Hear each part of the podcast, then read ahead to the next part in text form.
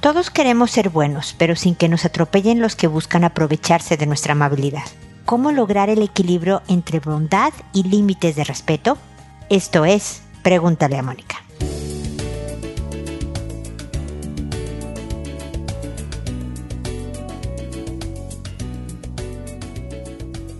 Bienvenidos amigos una vez más a Pregúntale a Mónica. Soy Mónica Bulnes de Lara, feliz de encontrarme con ustedes en este espacio en el que a veces me pregunto cuántos de ustedes ya se saben de memoria esta introducción, porque siempre digo lo mismo. Pero es que, pues me es más fácil darles la bienvenida y decirles la verdad que de verdad me siento muy feliz de tener más de 15 años, de estarme conectando con muchos de ustedes y dándole la bienvenida a los nuevos integrantes de Pregúntale a Mónica, de los que nos siguen, quiero decir. Me da mucho gusto poder contestar sus consultas. Me da me hace muy feliz este programa. La verdad es que nació con la intención de poder ser útil y ustedes me han dado esa oportunidad de poder dar asesoría en temas de los que me he especializado a través de los tiempos y poderlo hacer sin costo, entonces me dan oportunidad de ser útil. Y eso me ayuda a o me ayudan ustedes, de hecho, a hacer más feliz mi vida. Y por eso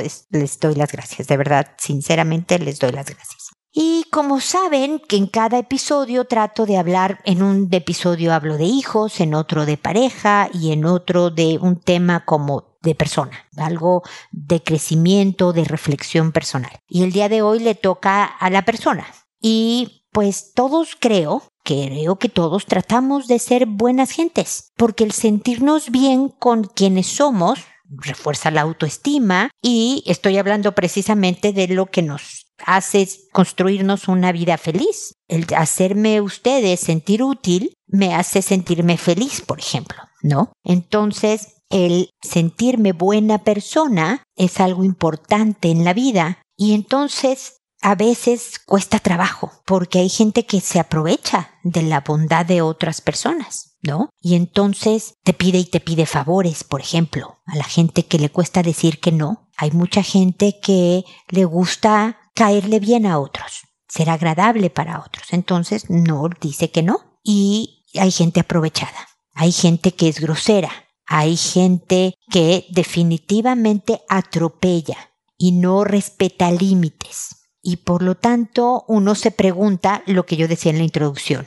¿Cómo puedo seguir siendo buena sin que me destruyan? ¿Cómo puedo ser por ejemplo, buena mamá de un adolescente cuando verdaderamente está siendo, como decía mi papá, impertinente el joven, irrespetuoso, grosero, francamente grosero. ¿Cómo puedo ser buena onda con mi pareja cuando de verdad no está colaborando para que yo siga siendo buena onda? Con mis compañeros de trabajo, con mi familia, con mis amigos, con quien sea. Y de verdad, hay cosas que no vas a poder cambiar del otro. Hay gente que no la educaron bien, que está pasando por una mala racha, que no tiene mucho sentido de la empatía, de entender por lo que tú puedas sentir cuando te hablan de una manera, por ejemplo. Eso no lo puedes controlar, pero tú sí puedes controlar tus límites. Y como le he dicho en muchos episodios a los papás, con respecto a los hijos, tienes que aguantar las malas caras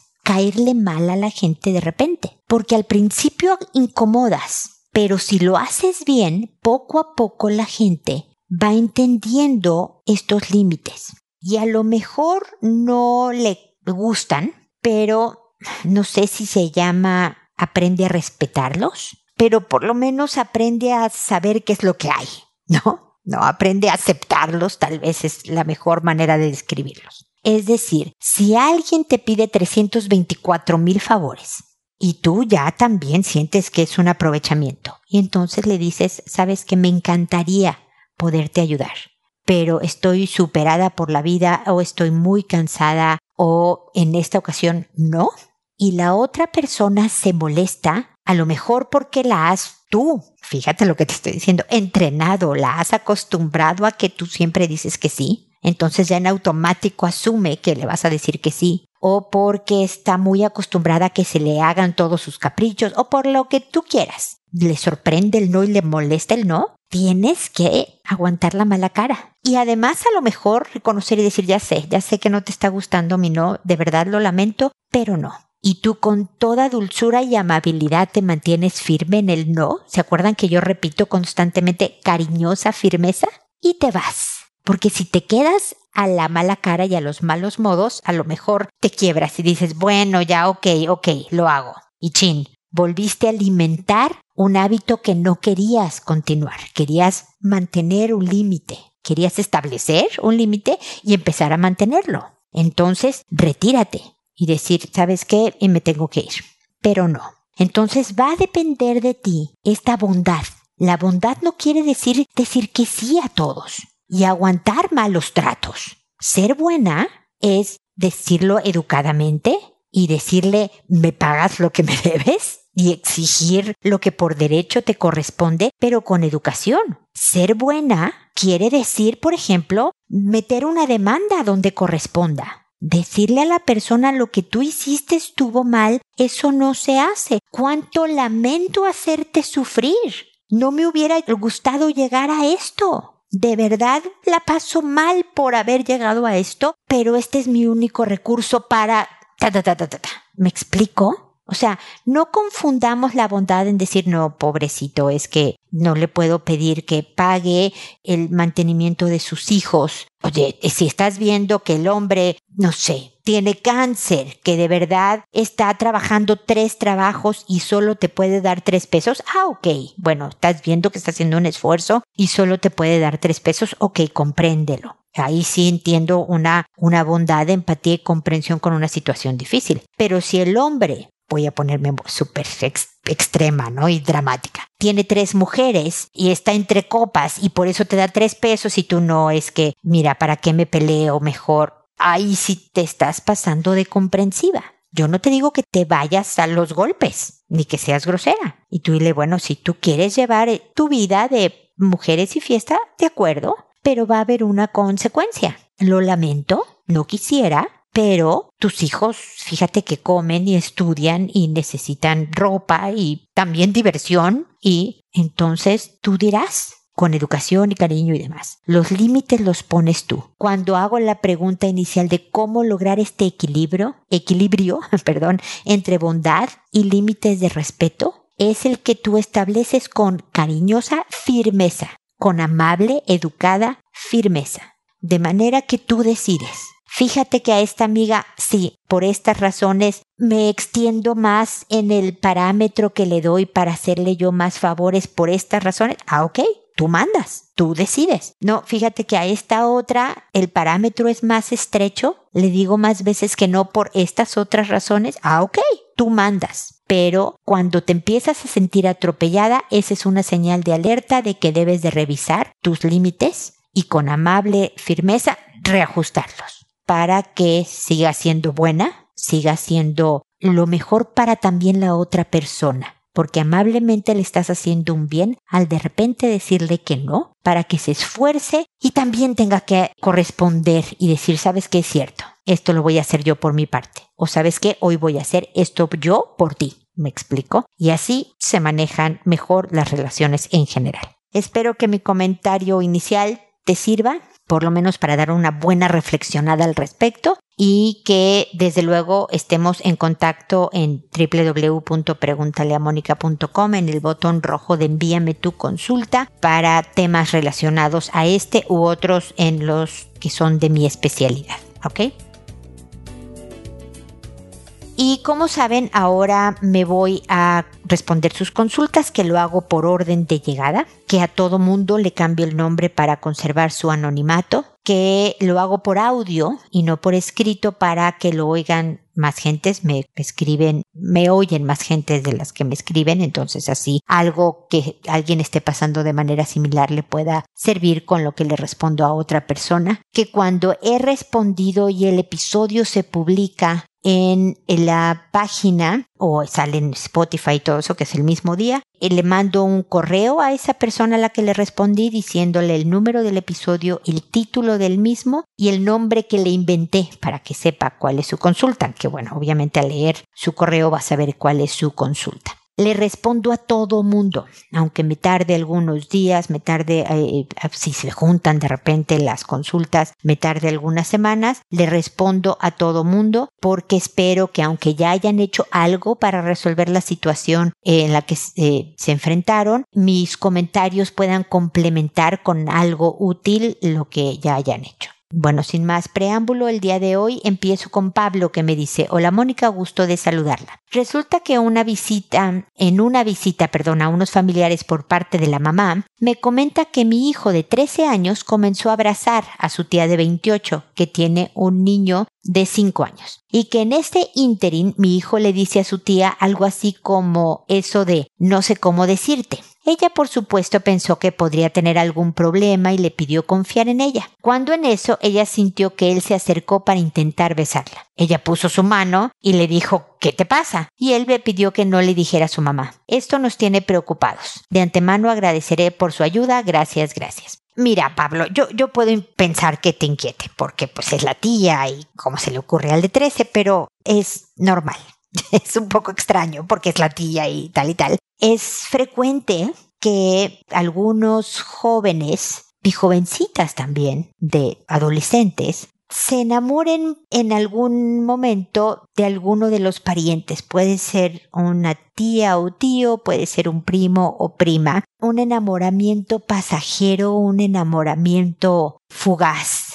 Es, es producto de la etapa, de las hormonas, de que la tía le parece agradable, guapa, o sea, es un piropo, pero eso no quiere decir que, que deba uno de promover este tipo de conductas, ¿no? Mi ejemplo típico, Pablo, yo sé que es la primera vez que me escribes y los que me han oído hasta el cansancio se aburren de mis ejemplos típicos, pero es como el niñito de dos años que muerde a otro porque quiere un juguete y como no sabe hablar muy bien, pues la mordida le resuelve el problema. La mordida al otro niño resuelve el problema porque el otro niñito va a soltar el juguete y el otro de dos años obtiene lo que quiere. Es una conducta normal de un niño de dos años, pero no es adecuada y hay que corregir al niño. No hay que regañarlo horriblemente de cómo se te ocurre, hijito, morder al otro niño, pero hay que decirle que eso no se hace. Igual con el de 13. ¿Me explico? Es normal. No sé si alguien te oíste alguna vez alguna historia. Te voy, le puedes comentar, por ejemplo, que a mí,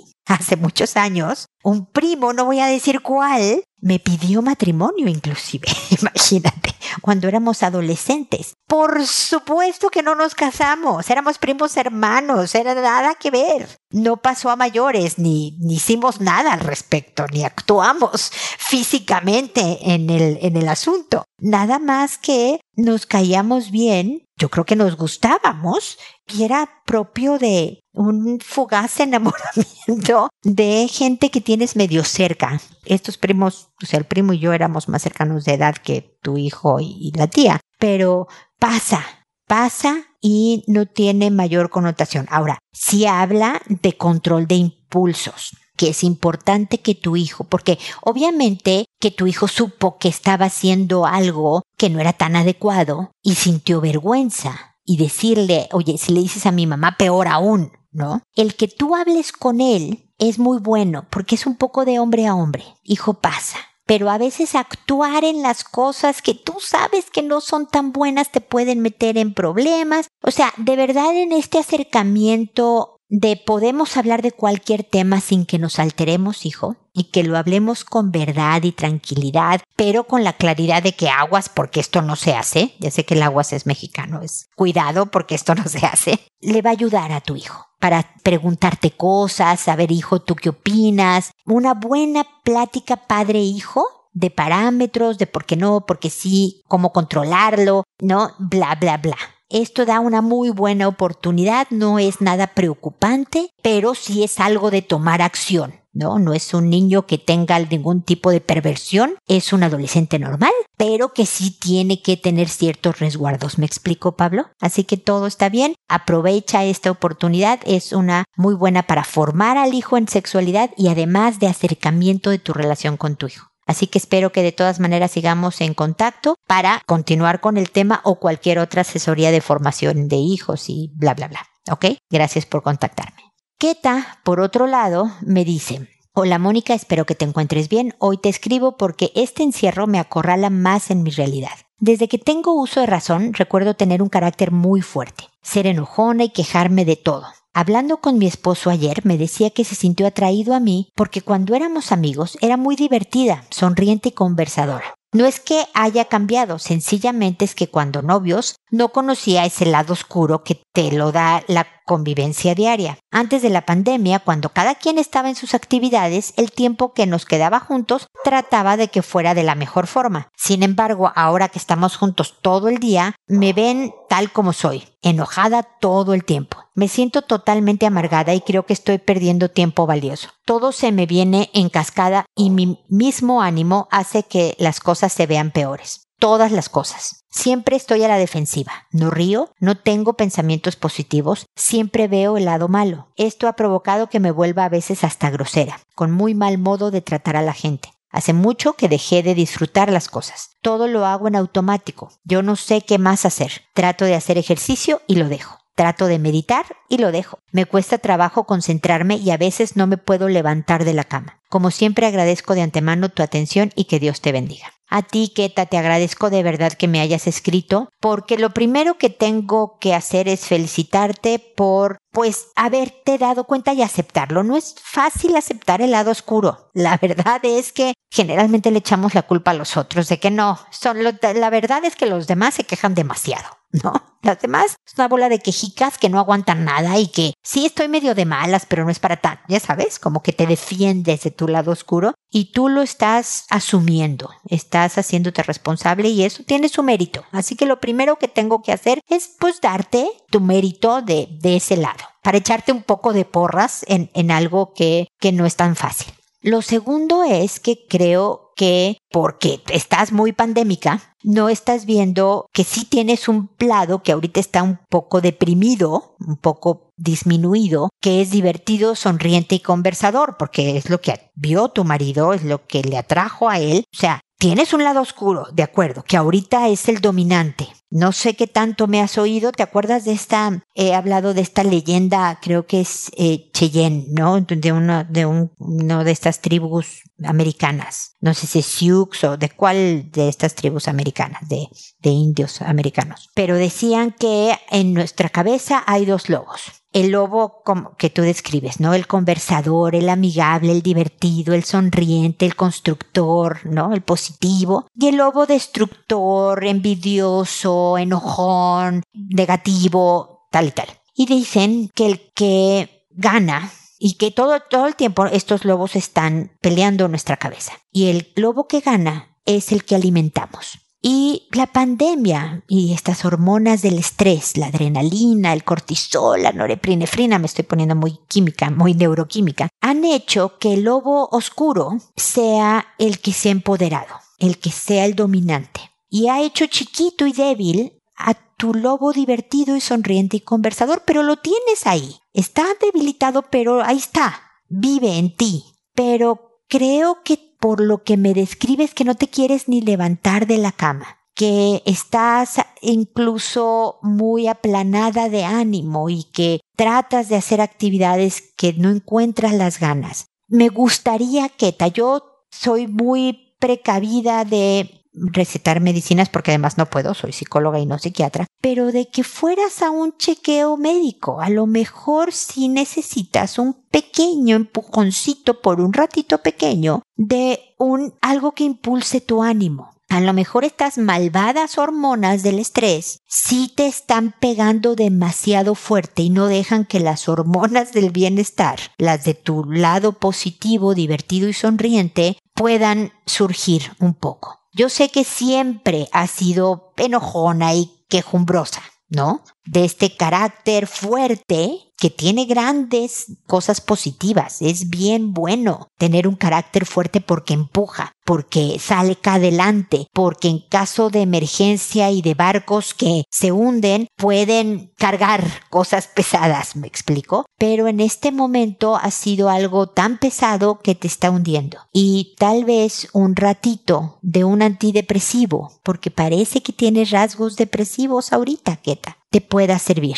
antes de que eh, alejes a todos a tu alrededor porque estás siendo grosera, porque estás quejándote de más. Una cosa es medio ser repelona y otra cosa sí es ya ponerte como agresiva, no estás golpeando, pero me explico, ya, ya te estás yendo a un lado demasiado fuerte del cual sea más difícil regresar. Otra cosa, o sea, mi primer sugerencia es ve con un psiquiatra, porque son los que pueden recetarte un antidepresivo. ¿no? La gente tiende a decir, pero ¿qué te pasa, Mónica? No estoy loca. No es de locura. La pandemia ha durado mucho y ha sido algo bien fuerte para el estado de ánimo. Ha pegado de manera muy seria a nuestra salud mental, a todos, a mí, a la persona de mayor entereza le ha golpeado, se ha caído el pelo, se han comido uñas, anímicamente nos ha golpeado a todos de una u otra manera queta.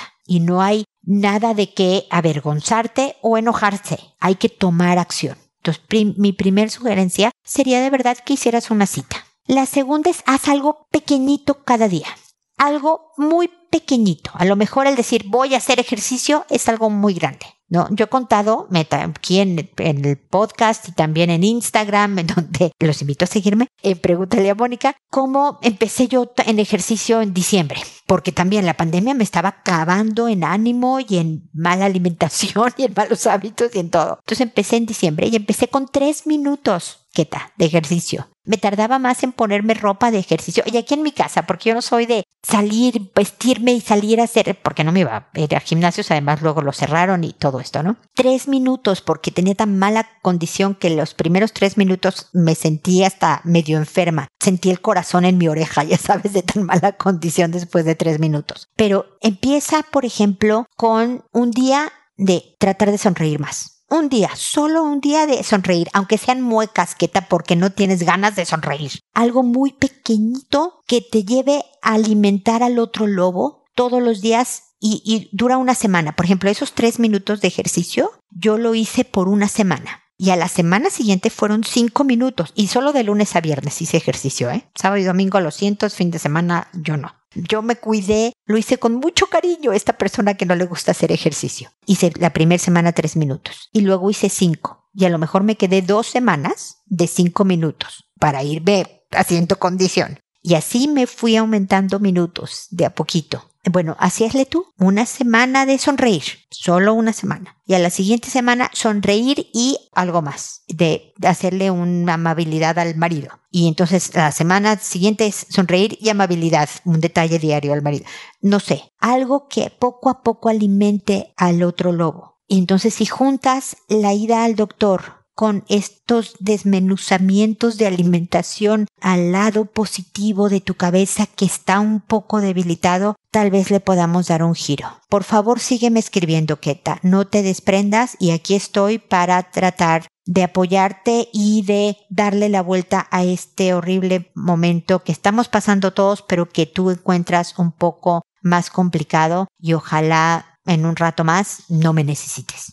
ok, seguimos en contacto. Roberto es ahora quien me dice, buenas tardes, mi consulta es, estoy viviendo en el tercer piso de mi casa con mi pareja y ambos tenemos un hijo. Ella tiene un varoncito de seis años, yo tengo una mujercita de cuatro años. En el segundo piso vive mi hermana con mis sobrinos de siete, mujercita, y diez, varoncito. El tema es que mis sobrinos, cuando nos vamos a trabajar, mi pareja y yo, se quedan al cuidado de mi hermana. Y el hijo de mi pareja, el varoncito de seis años, nos indica que mis sobrinos lo molestan tirándole una nalgada cuando juegan y eso a él no le gusta. Sé que está mal y yo ya le hice entender a mis sobrinos que eso no se hace, que está mal. Eso pasó la semana pasada. Desde ahí ellos ya no se están juntando para jugar. Quisiera que me oriente qué es lo que puedo hacer, por favor. Gracias. Pues sí, me parece muy triste que cuando tú indiques que algo está mal, lo corten del juego por completo, porque el pobre ya no va a decir lo que le molesta con tal de que quieran jugar con él y puede dar lugar a que se aprovechen de él y que él ya no se queje, ¿me explico? Entonces, de entrada, habla de eso con tu hijo, o sea, con el, pequeño de seis. El decir, mira, lo, lo que a veces pasa es que hacen esto, ya no te invitamos a jugar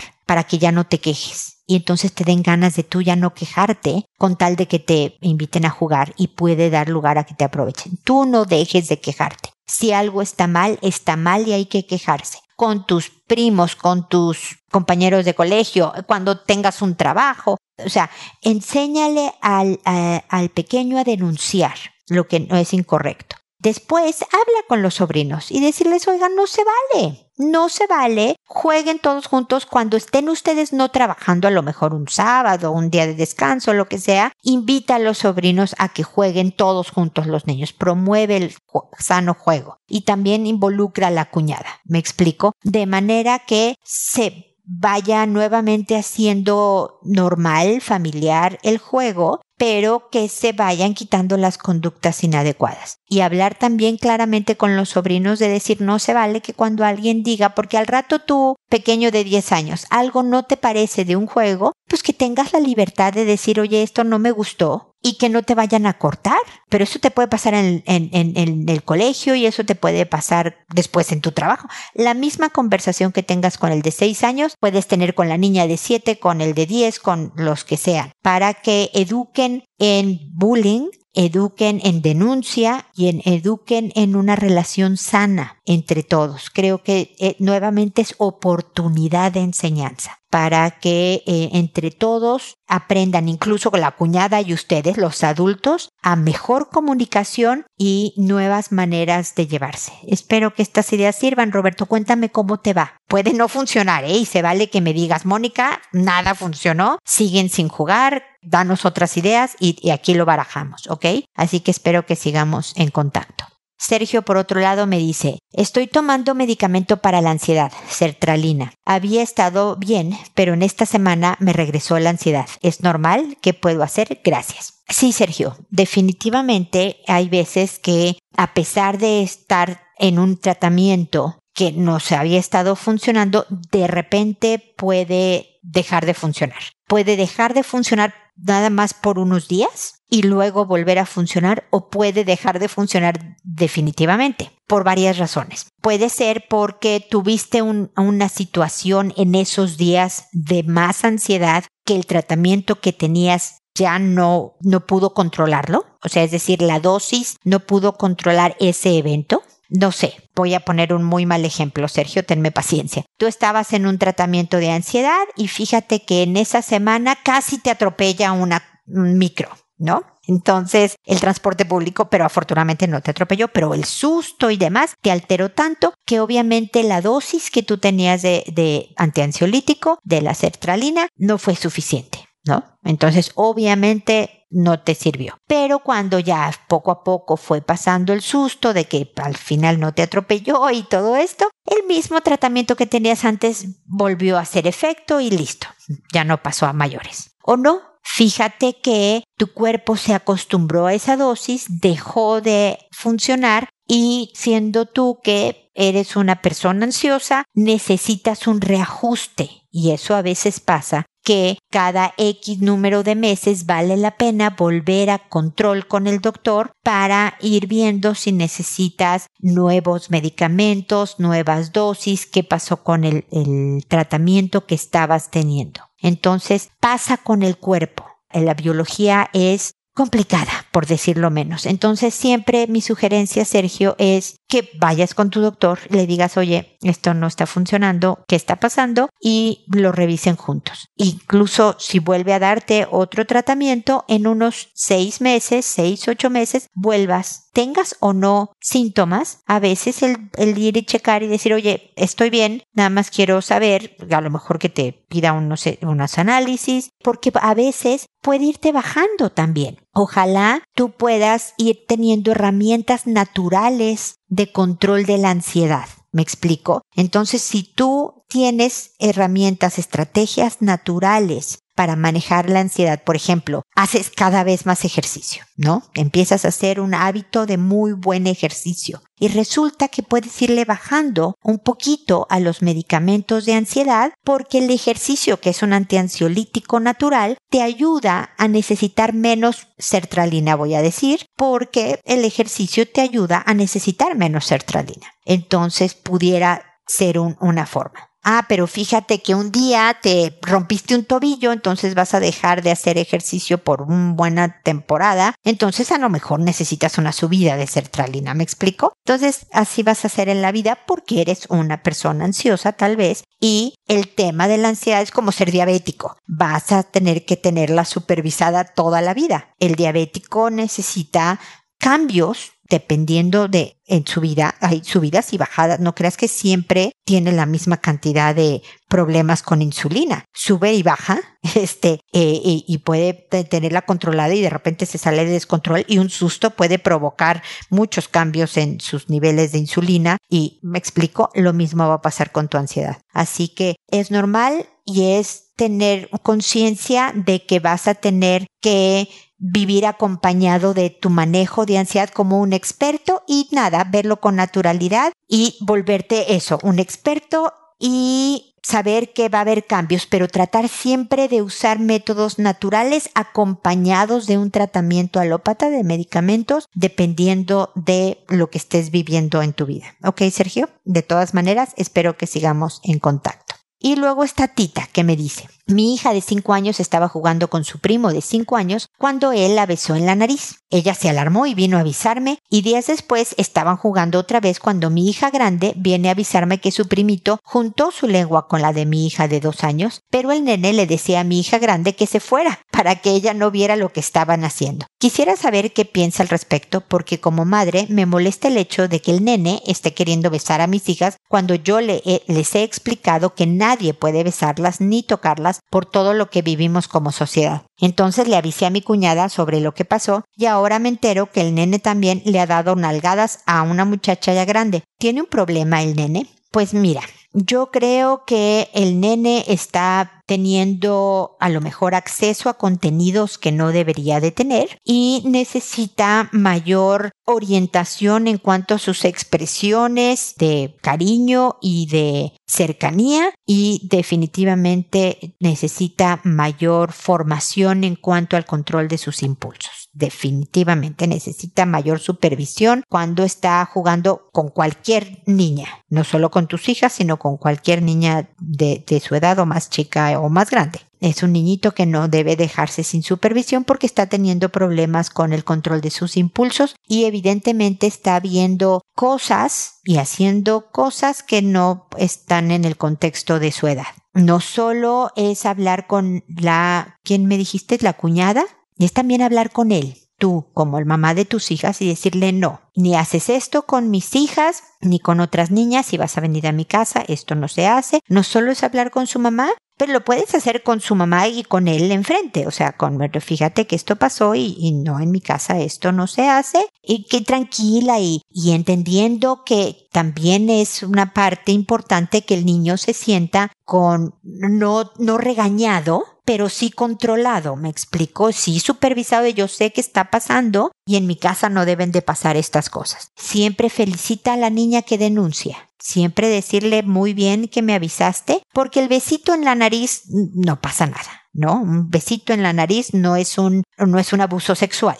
pero lengüita con lengüita ya estamos entrando sobre todo a una niñita de dos años, ya estamos hablando de otros temas. Me explico. Una nalgada a cualquier persona es ya es entrar en territorios de pasarte de límites de fronteras que no, no están permitidas, ¿no? Ya es empezar a tocar genitales de personas que no están ni en edad, ni en momento, ni en autorización de hacer. Entonces, eh, la apertura de estos temas y hablarlos con tranquilidad, pero con firmeza, recuerdas, cariñosa firmeza, es bien importante con todos los involucrados, con la pequeña de cinco, con la mamá, con el niñito. Cuando estoy hablando de que pasan estas cosas, no quiero que vuelvan a pasar en mi casa y definitivamente dependiendo de la, la relación que tengas con la mamá del pequeño, el decirle, oye, tal vez está teniendo acceso a información que no debe y es, pues vamos a tener que estar mucho más al pendiente en cuanto a la supervisión porque pues de repente está diciendo, oye, tú salte para que no veas lo que voy a hacer porque sabe que está haciendo algo incorrecto. Entonces vamos a tener que estar bien eh, cuidadosas de no dejarlos solos en ningún momento en una habitación porque le falta un poquito de control de impulsos y hay que tener más cuidado con esto. Y con suerte poco a poco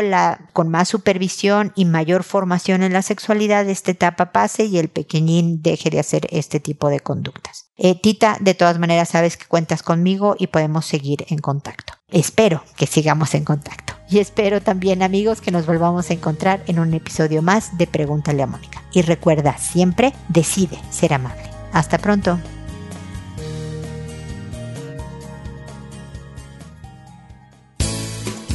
¿Problemas en tus relaciones? No te preocupes, manda tu caso, juntos encontraremos la solución. www.preguntaleamónica.com Recuerda que tu familia es lo más importante.